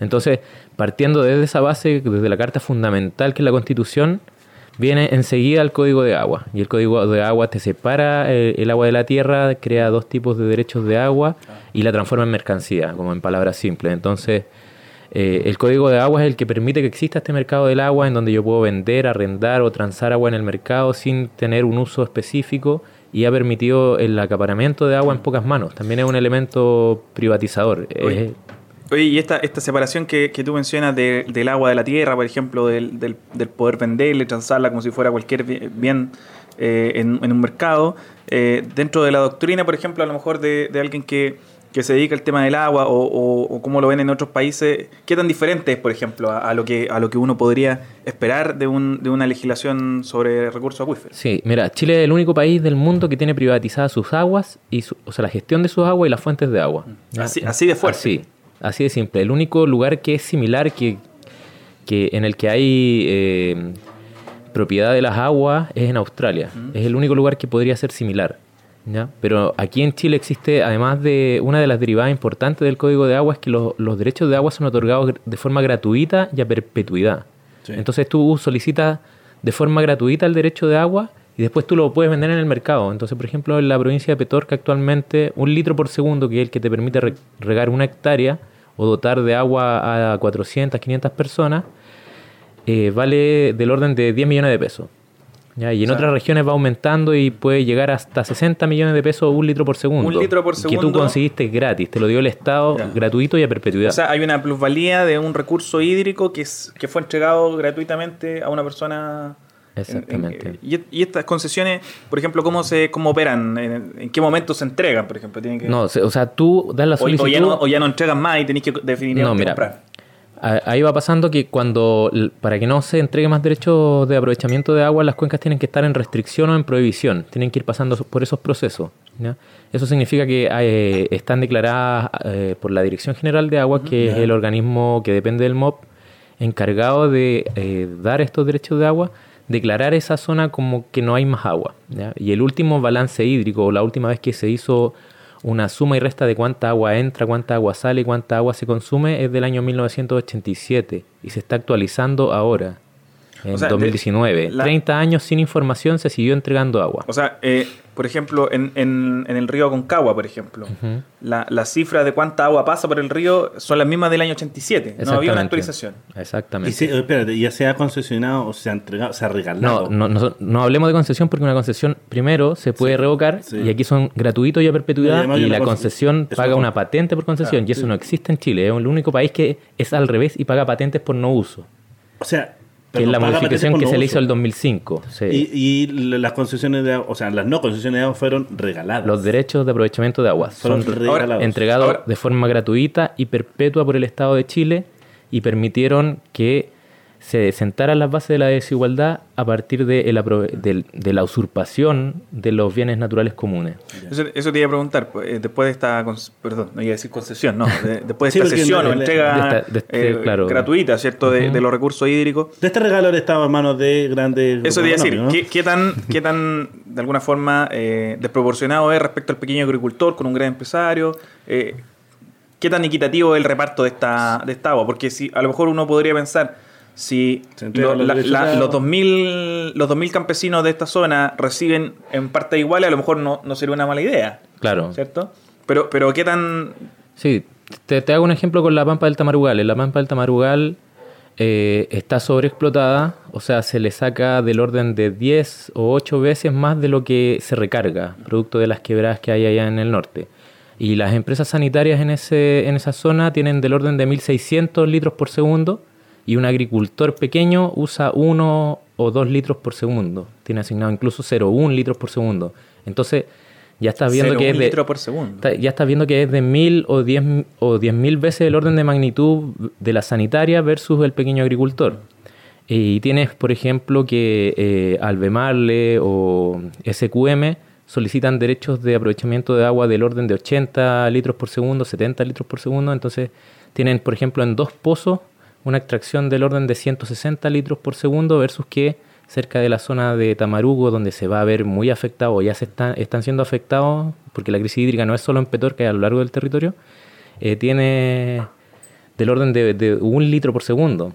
O sea, esta gran empresa puede usar esos 160 litros por segundo de manera gratuita sin pagar un solo peso al Estado. Exactamente. Y, y eso, por ejemplo, eh, ¿de qué manera retribuye ese uso? ¿no? O, o- No, no hay ninguna patente. O sea, tú lo solicitas, No, te, te dan el derecho de aprovechamiento eso, no, de hay agua. ningún, no hay ningún tipo de exigencia, por ejemplo, de devolver un cierto porcentaje al cauce. No, porque nada. es consultivo. El derecho de agua consultivo tú lo puedes consumir completamente. En cambio están los otros, que son los de derechos de la hidroelectricidad, que son no De paso, consultivos, claro. exacto, que generalmente se usan para hidroelectricidad, porque no, no sé cuál otro uso puede ser de tomar una agua y devolverla en otro lugar del cauce. Esos son Bueno, en su momento las termoeléctricas, por ejemplo, lo hacían. ¿no? Claro, Eh, para usaban y- enfriamiento. Y, y devolvían Exacto. el cauce. Entonces, ese es el escenario en el que nos encontramos. Ahora, no sé, tú, tú tienes en, en la zona forestal, por ejemplo, que el- la concentración de los derechos de agua está asociada también a la concentración de, de la tierra y tienes que, eh, no sé, cerca del... Es, es como la concentración de la riqueza, al final, la concentración del agua y la tierra. Entonces, en, en, en manos de unos pocos, de un, no sé, ponte tú, del 10% em, mm, que más tiene tierra, tienen el 90% de la, de la tierra. Y eso implica, en el fondo, tener también la concentración de los derechos de aprovechamiento de agua. Y además, por ejemplo, una, una- una empresa forestal, además de consumir y no devolver nada, también tiene otro tipo de impacto sobre la tierra, sobre el medio ambiente en general. Exacto. Eh, y ahí también para darle la vuelta de por qué eh, es importante proteger el agua eh, en, estos casos. Por ejemplo, tú decías, eh, en La Pampa del Tamarugal sacaban un porcentaje mucho mayor del que se devuelve. ¿Qué tanto, qué tanto impacto tiene, por ejemplo, la extracción o también es culpa de eh, el cambio climático, por ejemplo, o, Ya. o del- o de la sequía, que, que está muy, Sí. sobre todo en los últimos años? Nosotros hemos planteado en varios lugares de que se ha instalado el tema de la sequía, especialmente en este año que ha habido realmente menor precipitación, o sea, menor- menores lluvias, como la causa de- del estrés hídrico o, del- o de los problemas hídricos en Chile. Sí. ¿ya? Pero eso es totalmente falso. Ya, porque si bien hay, eh, estamos en un periodo más largo de la interfaz entre el niño y la niña, algunos meteorólogos plantean de que las anomalías del niño y la niña ya no definen el- la, la cantidad de precipitación que va a haber, el, el despojo y la cantidad de saqueo y el sobreotorgamiento, ya, que es, es la causa principal de los problemas hídricos en Chile. ¿Y qué es lo que es el sobreotorgamiento? Porque de repente uno puede hablar de sobreotorgamiento y no se entiende. Es que la Dirección General de Agua, que es la pertinente en entregar, o sea, el, el organismo pertinente en entregar estos derechos gratuitos y a perpetuidad, según la medición de disponibilidad hídrica del año 87, que tiene una tecnología muy inferior a la que hay hoy día disponible, O sea, hoy día y tenemos mucho menos datos, y- y, ojo, no incluye la componente de cambio climático o de variación climática, entrega más veces agua de la que hay disponible. O sea, en el, por ejemplo, en la cuenca de- del Ligua, del, de la Concagua y del Petorca, los acuíferos y, y el río está otorgado, sobre otorgado cinco veces. O sea, tú le estás sacando cinco veces más agua de la que realmente existe, según el año 87. O sea, hoy día debe ser mucho mayor ese sobreotorgamiento y lo vamos a ver cuando entreguen el balance hídrico de Chile que está preparando la Universidad Católica con la Universidad de Chile. Y eso, y eso en términos ya más, un poco a lo mejor más, más mundano, eso quiere decir que el que está más arriba, el que saca primero, se lleva todo el agua. Eso en cuanto al agua superficial, Ya. Porque el agua subterránea, para que la gente lo imagine, los auditores, e- es, como una piscina. Hay una piscina subterránea eh, de agua, imagínense como si fuera arena, lleno de arena debajo de los valles. Entonces ahí está, hay una piscina de agua con arena. Y uno lo que extrae es el agua que está entre medio. ¿ya? Y esa piscina, obviamente va a ir, tiene agua y tiene disponibilidad de agua, pero esa agua no es infinita. Entonces la, la vamos secando y se va disminuyendo los niveles. Y entonces lo que va pasando es que en el caso del agua subterránea, las secciones de más arriba son las que se quedan sin agua primero, Sí. porque esto está en desnivel, y se va secando la piscina en- de a poco.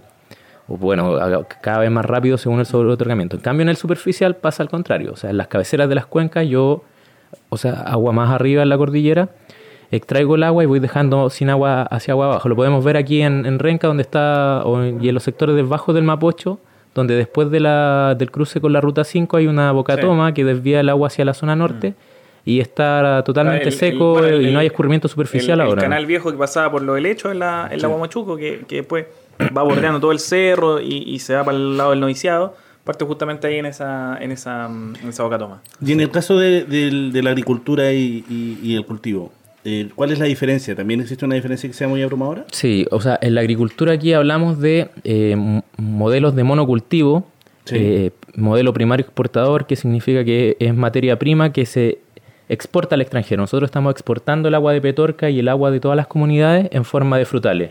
En particular, por ejemplo, en palta. Petorca, palta. ¿ya? Entonces, que, que- que además la, la palta tiene un consumo mucho mayor a, a otra a otros frutales. claro, bueno, sí. es que el- lo que pasa es que es una rentabilidad mayor también, pero eh, déjame terminar la idea antes de la siguiente pregunta. Es que lo, lo que está pasando en Petorca y en varios territorios es que hay un- un- una gran área cultivada de monocultivos de grandes empresarios que exportan afuera del país y la vida campesina y la pequeña agricultura es la que se ve perjudicada por las externalidades que producen estos monocultivos, o sea, se llevan la riqueza, se llevan el agua, pero no queda nada en el territorio, no queda inversión, es una agricultura sin agricultores que no da trabajo, porque son trabajos temporales y precarizados, Mu- y, muchos de los trabajadores vienen de, de otras partes. Exacto. Y además destruye la vida campesina y, y la cultura de la, de la localidad. O sea, tenemos la muerte de los crianceros y cuando estuvimos en un de- estuvo Rodrigo en un debate en TVN con el señor de Agropetorca, que no lo nombramos para no hacerle fama con de nuestra parte. El que, el que dijo, son los mismos rojos de siempre. Sí, ese de mismo verde". caballero. Ese, ese tipo dijo, no, que las paltas sigan y que los crianceros se vayan y cambien su modo de vida. Entonces nosotros decimos, ¿qué, qué le pasa? O sea, los crianceros están antes en el territorio, la pequeña agricultura está antes en el territorio, ¿por qué ellos tienen que cambiar su estilo de vida y no ellos producir menos cantidad de palto y ajustarse a las normas? O sea, ¿dónde queda la codicia? Hasta dónde llega. Exacto. Una, una otra consulta. ¿El palto es una es un fruto eh, que, que es propio de la zona o está No. forzado esto? Bueno, los monos cultivos se han caracterizado por ser especie exótica. En el caso de los paltos son mexicanos, antillanos y guatemaltecos. ¿ya? Y esas zonas son zonas tropicales en donde la lluvia o la cantidad de precipitaciones del orden de 1400 milímetros al año, 1100 milímetros al año, y eso es el equivalente a Valdivia. Guatemala es una zona tropical. O sea, Llueve, o sea, eh, el- eh, están, plantando eh, fruta- frutos que son para el lugar más lluvioso de Chile, en el lugar más seco de Chile. Exacto. No sé si el más seco, pero no el idóneo. Y la cantidad con la que, la que ponen no se condice con la, con la cantidad de agua disponible en el territorio. Entonces no siempre, nosotros siempre decimos también, nosotros no estamos en contra de las paltas. En lo que estamos en contra en el, mo- en el modelo de producción de alimentos que Concentrado. No, o sea, que sobrequimiza el suelo y que hace una sobreexplotación de los bienes naturales comunes que son el agua y la tierra. ¿ya? Y además concentra grandes hectáreas y destruye la vida campesina y los identitarios culturales que existían en nuestro país. De eso estamos en contra. Oye, y por ejemplo, eh, es- este modelo de desarrollo que ustedes proponen, ¿hay algún modelo, por ejemplo, en el mundo que, que usted diga, no, el, el- el modelo de aprovechamiento de agua, el código de agua de este país es perfecto y, y, por ejemplo, eh, establecer el mecanismo de, por ejemplo, este, este año hubieron menos precipitación, entonces todos ven reducida su capacidad Exacto. de aprovechamiento de agua? ¿Hay algún modelo así como que...? O sea, lo primero es que no puede existir propiedad privada del agua, porque el agua es un bien común. Entonces, derogar el artículo 19, numeral 24, inciso 11. y para eso es necesario una Cambio, modificación una constitucional. nueva constitución, una asamblea constituyente. ¿Y por qué Asamblea Constituyente y no quizás pueda hacer una reforma constitucional? Sí, puede ser la reforma constitucional particular, pero nosotros decimos también que hay otros elementos del modelo y de la constitución que deben ser cambiados. Entonces aprovechemos la pasada y en vez de lo- derogar solamente el artículo 19, numeral 24, inciso 11, aprovechemos de refundar Chile y hacernos cargo de todas las Y si, desigualdades y que si nos no, a y todos. si no, travesura. Exacto. No, lógico. Uy, pero eh, hubo una reforma constitucional en el año 2005. ¿Esto no tocó el Código de Agua? Eh, hubo una reforma al Código de Agua el año 2005 y hubo una validación de la Constitución de algunos aspectos más bien de elecciones Claro, institucional, eh, de- claro, la existencia de senadores sí, sí, sí. No, pero en- etcétera. en- pero en el la caso propiedad de- del agua nos, no, no- no fue tocada y en el caso de la reforma al Código de Agua los- lo que se crea son las patentes por no uso, supuestamente para eliminar la especulación con el agua, pero lo que trajo eh, las patentes por no uso fue concentración de derecho de aprovechamiento de agua en menos manos. Profundiza el problema. Exacto, viene a profundizar el modelo y además los tenedores de derechos de agua que especulan con el agua, las multas que son por, por no uso de agua son irrisorias. Hay el caso de- del zar del agua, Isidoro Quiroga, que es un tipo que comenzó a solicitar derechos de aprovechamiento de agua donde veía posibilidad de hidroeléctrica, posibilidad de eh, empresas mineras. Sin tener a lo mejor el... No tenía nada, no usaba el agua. Y lo que hizo que fue partir con un capital de 2 millones de pesos Oh. y eh, lo que logró fueron ventas por el orden de 25 millones de dólares con, en venta de derechos de agua. Entonces se hizo el de millonario son múltiples. solicitando gratuitamente y a perpetuidad de derechos de agua al Estado para vendérselo a privados cuando había en lugares donde había posibilidad de negocio. Y bueno, el- como el gran min- eh, negocio que hizo fue con una empresa minera en particular, no recuerdo el nombre, pero así, así amasó su fortuna. Oye, tú decías que había sido eh, imposible de alguna forma hacer esta modificación en el Código de Agua o al 19 eh, o al artículo 19 de la Constitución. ¿Cuál es la relación entonces que existe entre primero este modelo de desarrollo, la imposibilidad de cambiar esto y la política? Ahí hay un juego medio Sí. tramposo también. Sí, lo, lo- lo que nosotros declaramos... ¿Cómo, es que no han cambiado esto? Eh, Es que hay una, hay una, hay una, hay un incesto, una relación incestuosa entre la casta política, porque no lo llamamos clase, decimos que no, no son una clase, la casta, entre la casta política y los negocios. En donde tú tienes a altos agentes del Estado conectados a los centros neurálgicos del poder, como Edmundo Pérez Lloma, ex ministro del Interior, hablando de ministro del Interior también, y, y su su ética, su moral y sus responsabilidades políticas. Entonces tienes tipos como esos que Perdón, ¿ministro además del Interior actual? no de- del No, gobierno de Bachelet Ah, de, sí, de no, nuestra estimada-. No, un funcionario Sí, de, de- un- de la, de, de la nomenclatura clásica de la concertación. Exacto, exacto. Entre el Tiene- 90 y el 2010. fue- exacto tienes Neoliberal tienes, tienes alcaldes de la DC ya que estaban hablando de la, de la democracia cristiana anterior de Petorca y de- del- de los- del territorio tienes eh, diputados conectados a la concentración de derechos de agua, a extracciones impropias, porque si tú dices robo de agua, eh, te cae una demanda por injuria y calumnia. Ya. Son extracciones impropias. Entonces, todos estos tipos tienen in- intereses creados, tienen derechos de aprovechamiento de agua. Vamos a aprovechar de nombrar al actual ministro de Agricultura, que siempre lo mencionamos, que tiene 29 mil, o sea, está asociado a 29 mil litros Antonio por segundo de agua, Antonio Sí, a través del hermano, ¿no? Eh, a través del hermano y, y de él y de la sociedad de Guapri, de su esposa y de, bueno, están, lo tenemos O sea, detallado. si el de- ministro de, de Agricultura Zapallar. tiene 29 mil litros por segundo, Exacto. ¿qué interés va a tener en cambiar? Entonces el- interviene en el debate público y descaradamente dice que está en contra de que se toque la propiedad del agua y que hay que mantener la certeza jurídica, que ese, ese es el término que La utilizan. jurídica, claro. La certeza jurídica a los De- tenedores de derecho de de agua que no te quiten lo que y te a los agricultores, porque él es un agricultor de la zona del Maule.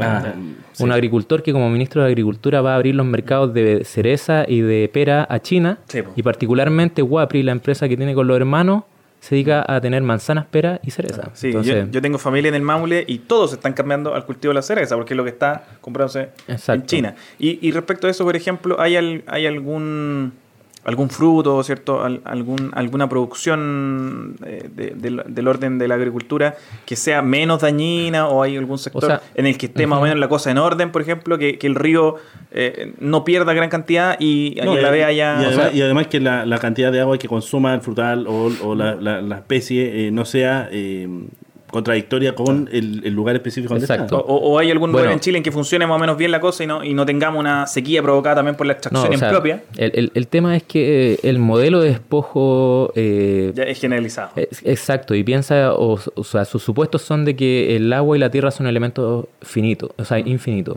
En- Y, y- y es totalmente lo contrario, o sea, no tenemos una cantidad infinita de agua, el agua no es un recurso natural renovable, es- hay una capacidad que tienen los suelos y el agua para estar.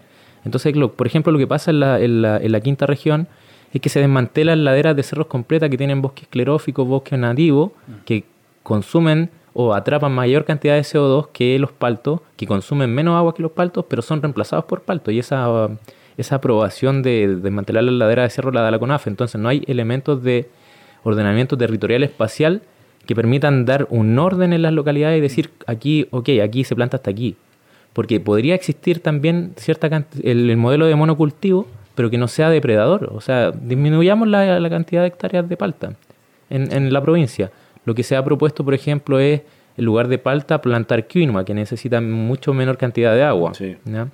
Entonces, tienes eso, pero ahora, ahora además el en el empresario sur... también dice, me va a rentar menos, entonces no me interesa. Exacto.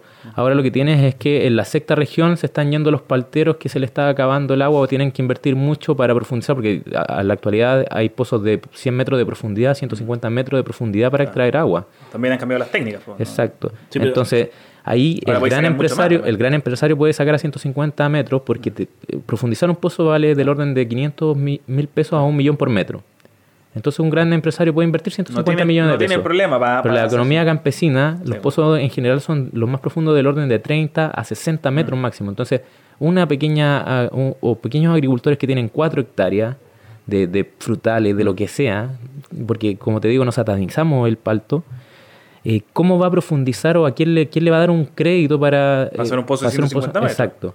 ¿ya? Pero lo que yo te, te lo te mencionaba es que en el sur también hay especies exóticas de pino y eucaliptus que son de origen australiano, que son de origen canadiense, donde también la pluviometría es muy alta y eh, eh, consumen grandes cantidades de agua y son están secando, está todo otorgado también hasta la región del Biobío. Oye, y, y este, eh, porque hace, hace un tiempo se propuso como una de las soluciones a la sequía, entendiendo que esto se da como fenómeno. La carretera hídrica. Que, que se está dando como un fenómeno natural. Es justamente la carretera hídrica, que es tirar estos grandes, estos grandes tubos, ¿cierto? Sí. Desde los ríos del sur, especialmente el, el río Biobío, que dice, no, este tiene harta agua, no se va a secar en 100 años, así que tiremos, tiremos agua para el norte.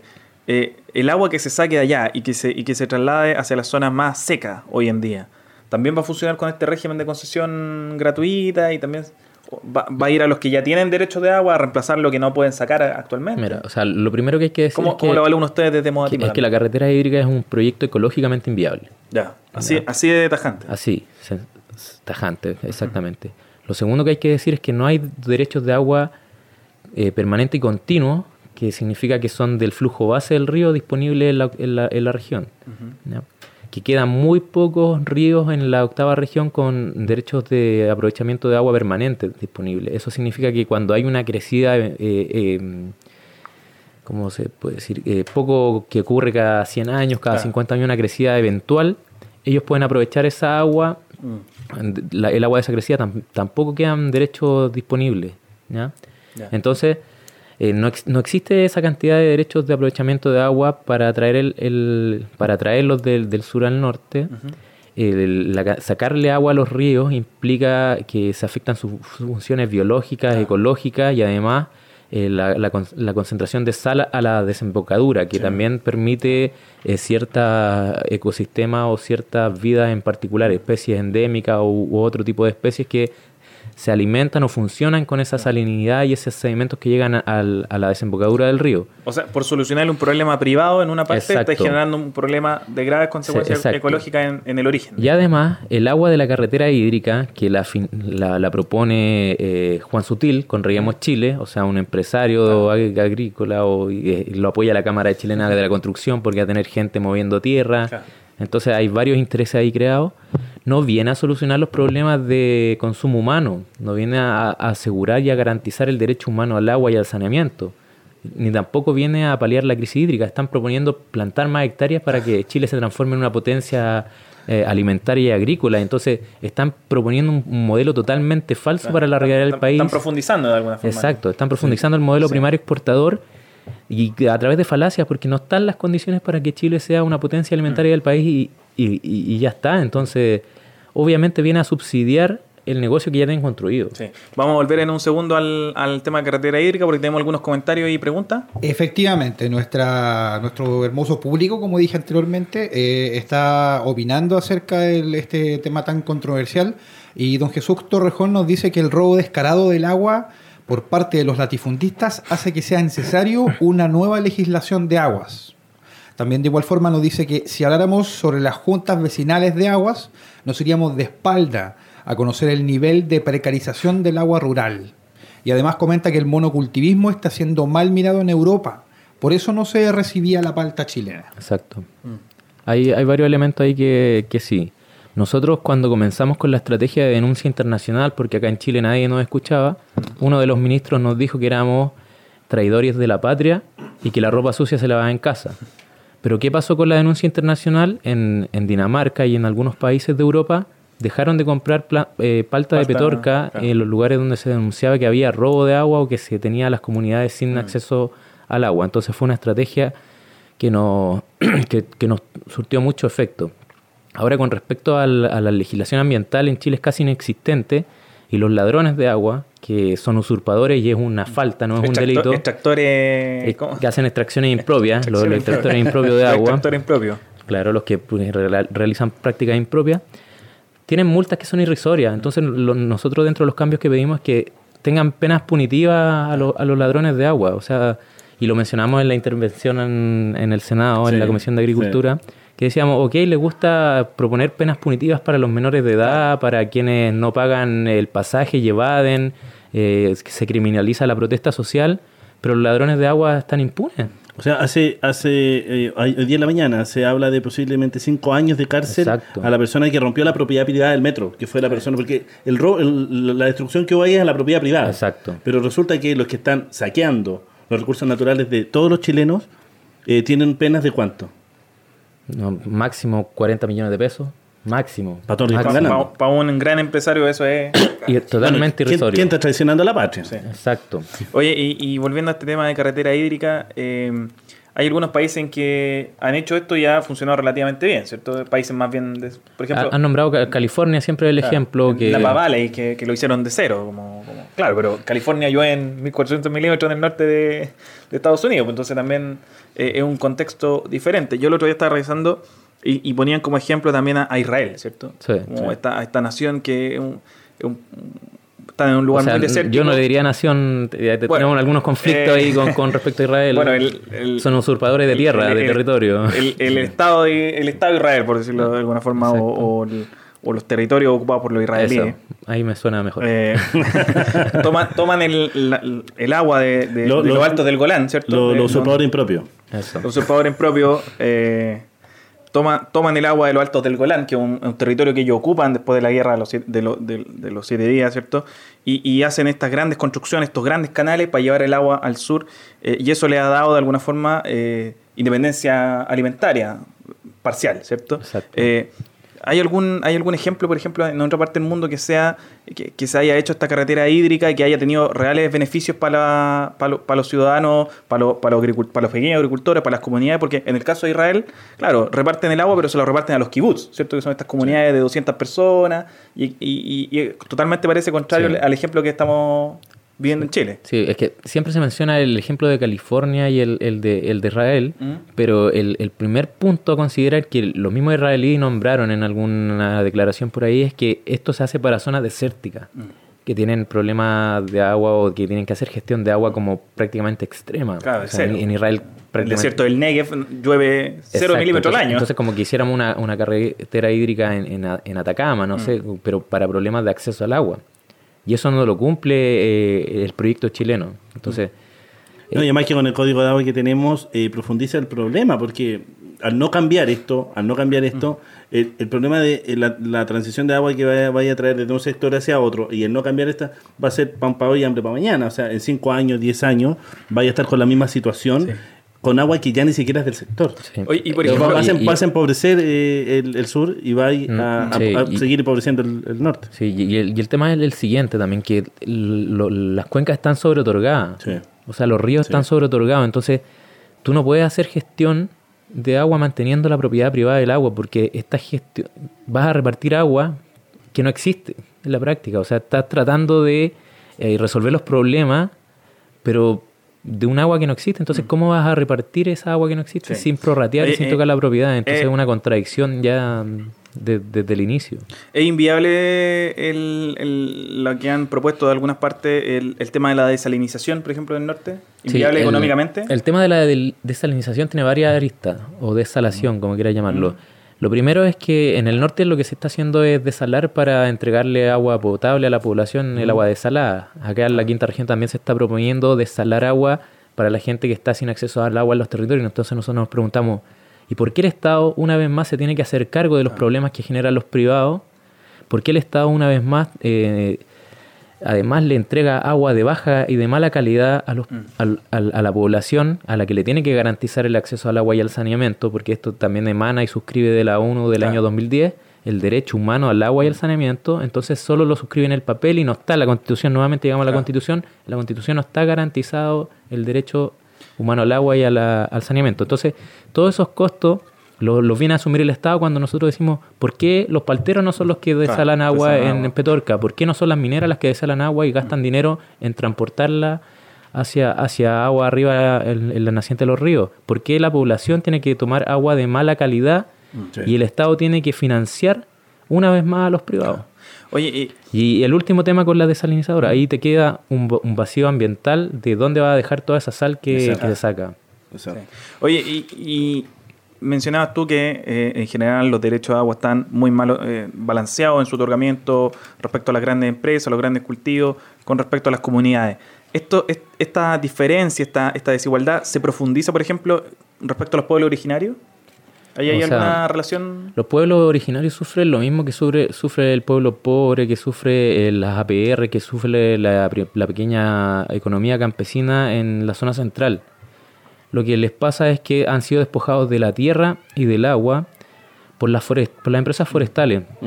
Una, una doble usurpación. Exacto, o sea, con el decreto de ley 701, que ya se acabó su segunda prórroga, la primera prórroga la hace eh, Eduardo Frei, la segunda la hace Michelle Bachelet, o sea, eh, Piñera, y iba a ser una tercera prórroga Bachelet y fue el escándalo del confort y no se hizo. Eh, ese decreto de ley Como forestal... vamos con una cosa tapando otra. Exacto, su- subsidiaba el 75% de, la, de las plantaciones forestales eh, con el, bajo el argumento de atacar la deforestación y incentivar la industria forestal en Chile. Y eso amasó la Piñera, o sea, amasó la Piñera, lo tengo en la mente, que se vaya Piñera, ya. Eh, amasó la fortuna de, de Mate y Angelini. ¿ya? Sí. Pero eso fue eh, a, a base de, bajo la base de, de la de erradicar a la comunidad mapuche de más de 2.000 hectáreas de territorio, de enajenar más de 2.000 hect- hectáreas de territorio. Y en la actualidad eh, Mate tiene del orden de ocho- 800 hectáreas de pino y euca- eucaliptus subsidiados por el Estado y Angelini unas 1.200.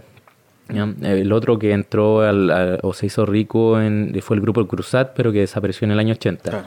Y quiero darte un dato freak, que, que- quién fue el que implementó, quién era el director de Corfo, cuando se implementó este decreto de ley, que yo, yo me gusta mencionarlo porque lo encuentro un ser perverso.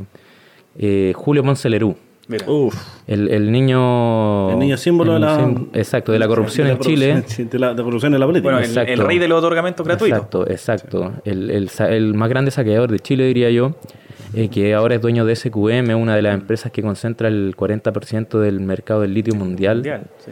Eh, ese mismo tipo era eh, director de Corfo y implementa Ese- el no decreto pasó por ley alta dirección pública. 701. No Entonces, pasó por concurso. en el año 74, exacto, estamos hablando en plena dictadura, de los mismos que a sangre y fuego hicieron estos dos documentos. Sí, po. Eligió a Deo, más encima. Exacto. Bueno, pero estamos también en la posibilidad de cambiarlo, pues estamos en, en eso mismo. Sí. Bueno, hoy día hay Oye, cabildos que lo pueden hablar su y todo, pero bueno, quizás puedan lograr cambiar eso, eso, y normalizar Sí, un pues, país. eh, te quería preguntar también cuál es la solución o cuál es el proyecto que avisora Modatima para de alguna forma generar los cambios que se necesita para proteger el derecho humano al agua, a la tierra y al medio ambiente. Sí, o sea, hoy por hoy nosotros estamos empujando con unidad social y con en distintos Son parte de Unidad lugares. Social son- ustedes. somos parte de unidad social. Tenemos gente de Modatima que viene de sectores del Frente Amplio, de Maya del Frente Amplio.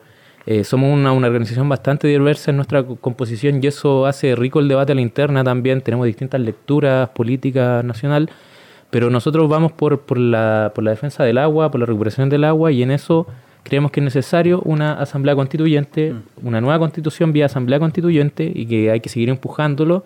Nosotros decimos que hay que mascar chicle y caminar a la vez, eso significa incidencia política en el Parlamento, en las vías institucionales, no las descartamos, pero no tenemos el fetiche con eso porque decimos que también hay que estar en la calle y no como lo plantea el Partido Comunista o el Frente Amplio con un pie en la calle y un pie en el, En el Parlamento. Parlamento. No, hay que estar en la calle, de verdad. En las movilizaciones y siempre estamos presentes en todas las movilizaciones, convocamos y estamos en la calle. Así que creo que por ahí van las vías y creemos que en algún momento tiene que haber una, una ley popular de agua.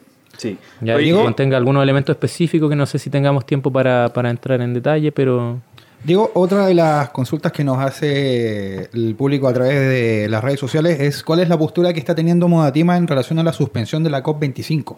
ya. A Ah, eso, eso mismo te iba a preguntar, porque Modatima, su, su último su última patita es medio ambiente. Sí, exacto. Y se suspendió la, la realización de la COP25 en Chile también, Y la PEC de la también. PEC. La Sí, PEC. la PEC. Y los chinos al, al día de- al tiro dijeron, hagámosla en Macao, hagámosla ahí, tenemos todo puesto.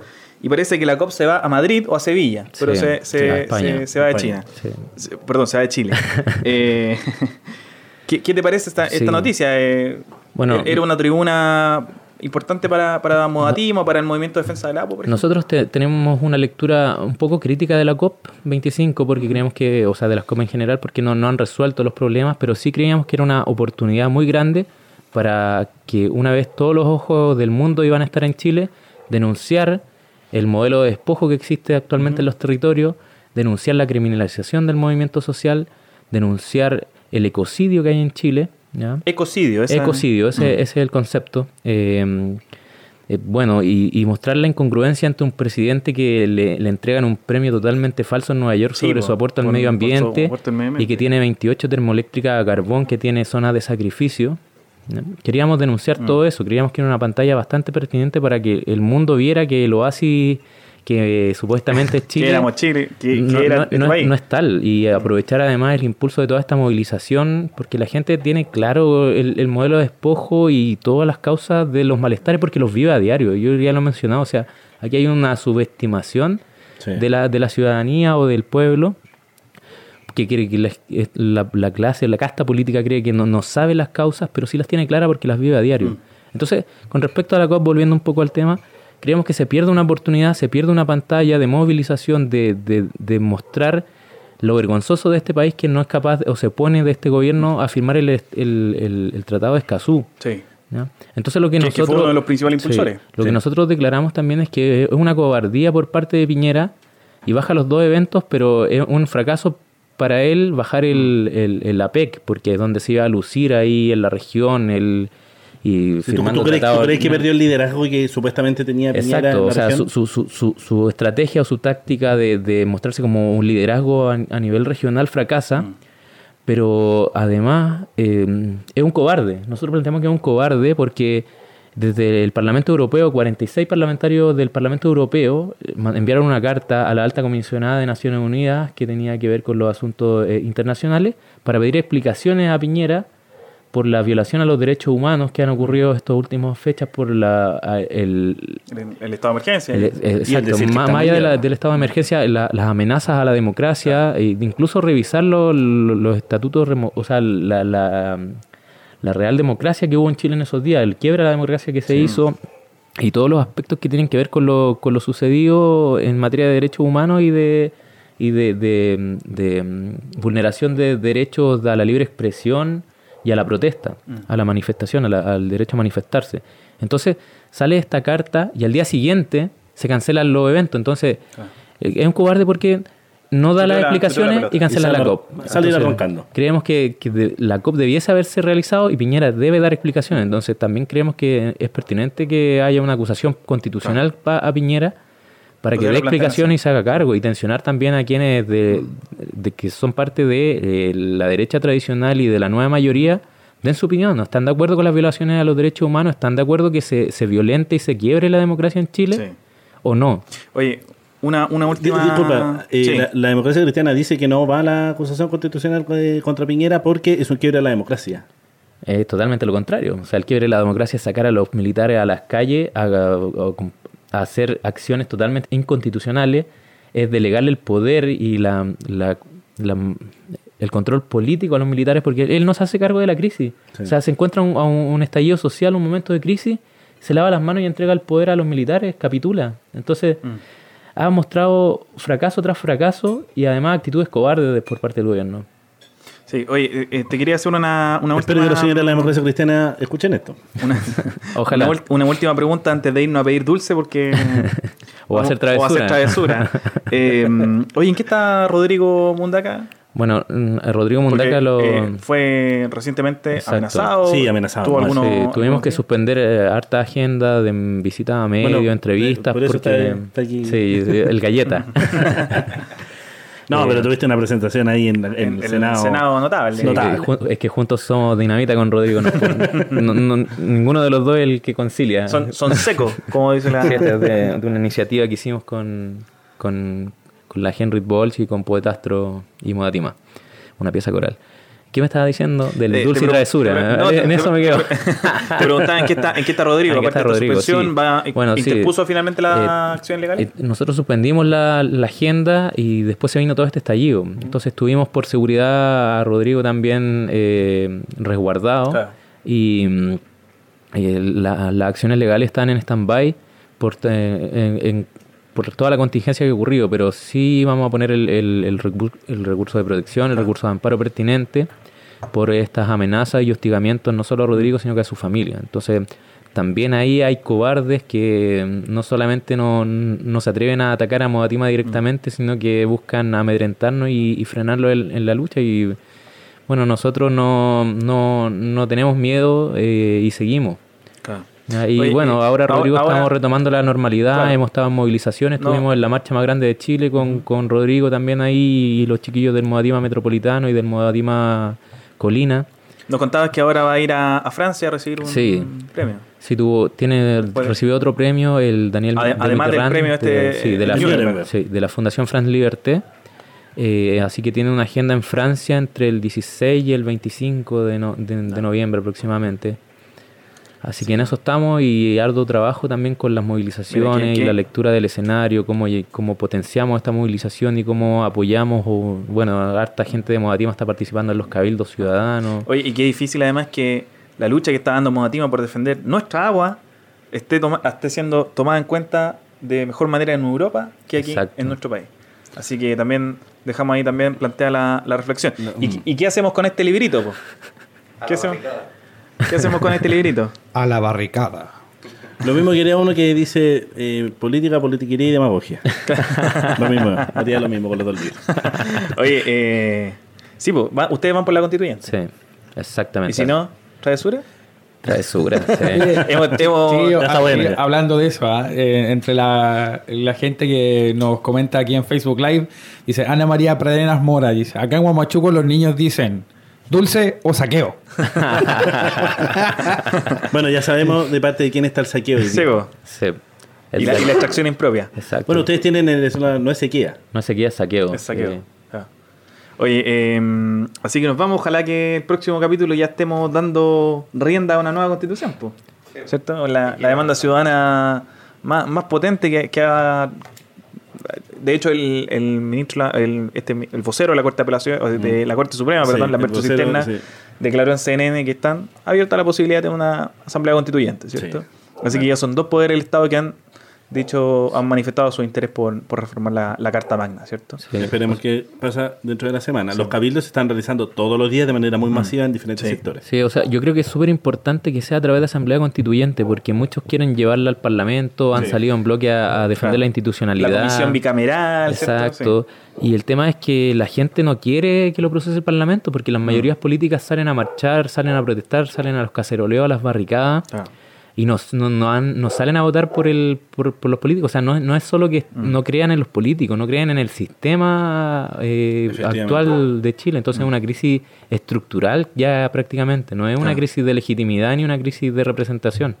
Sí, Entonces, así que nos vamos a comenzar a despedir entonces de este capítulo. Gracias, Diego, por, Gracias a usted por la habernos invitación. En temas de agua, de los que la verdad no, no conocíamos no, No. conocíamos mucho y también gracias por la lucha que están llevando adelante con, con Modatima. O sea, no hubieron concesiones, se regalaron. No. Se regalaron, sí. Exacto. Realmente ve- vergonzoso. Tan Realmente vergonzoso. perverso. Tan vergonzoso como este equipo de programa. No. No, como, algún- como algunos comentarios de otros programas. sí, po. Sí, nos pues, comenzamos a despedir entonces. Así es, señores, porque ya se está finalizando este capítulo número 20 del Reencantando la Ciudadanía. A esta hora, cuando son las 10 de la noche con 18 minutos, como que nos anduvimos pasando un poco de tiempo, damos las gracias, por supuesto, a Diego de Modatima, a nuestros auspiciadores, a IG y a la productora 8090. Siempre con el reencantando. ahí. Siempre con el Reencantando. Siempre. Recuerden, por supuesto, que próximamente todos nuestros capítulos, incluso este mismo, estarán en Spotify. Esperemos que Don Pronto, Gastón pronto, suba pronto. el capítulo. y como dije anteriormente, esto ha sido todo. Nos vamos. Esto fue Nos vamos. Reencantando la Reencantando la Ciudadanía. Ciudadanía. Que estén bien. Chao, chao. porque somos de. De Renca, así es. Gracias, Diego, por haber estado. Gracias, gente. Hasta la próxima. Nos vemos. Hasta la próxima semana.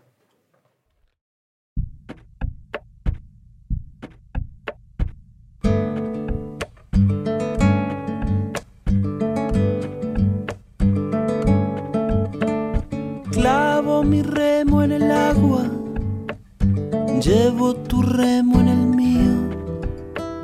Creo que he visto una luz al otro lado del río.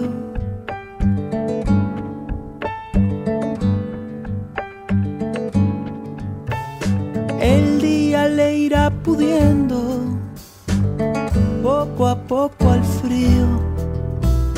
Creo que he visto una luz al otro lado del río.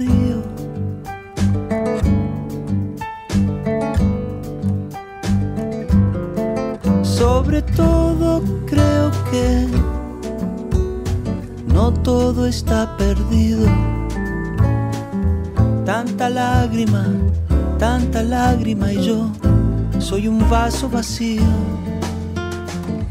Oigo una voz que me llama, casi un suspiro. Rema, rema, rema.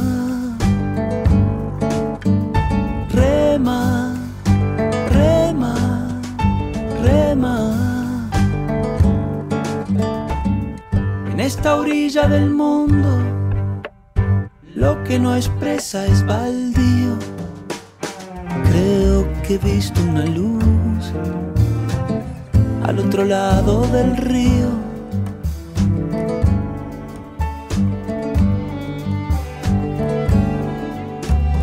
Yo muy serio voy remando, muy adentro sonrío. Creo que he visto una luz al otro lado del río.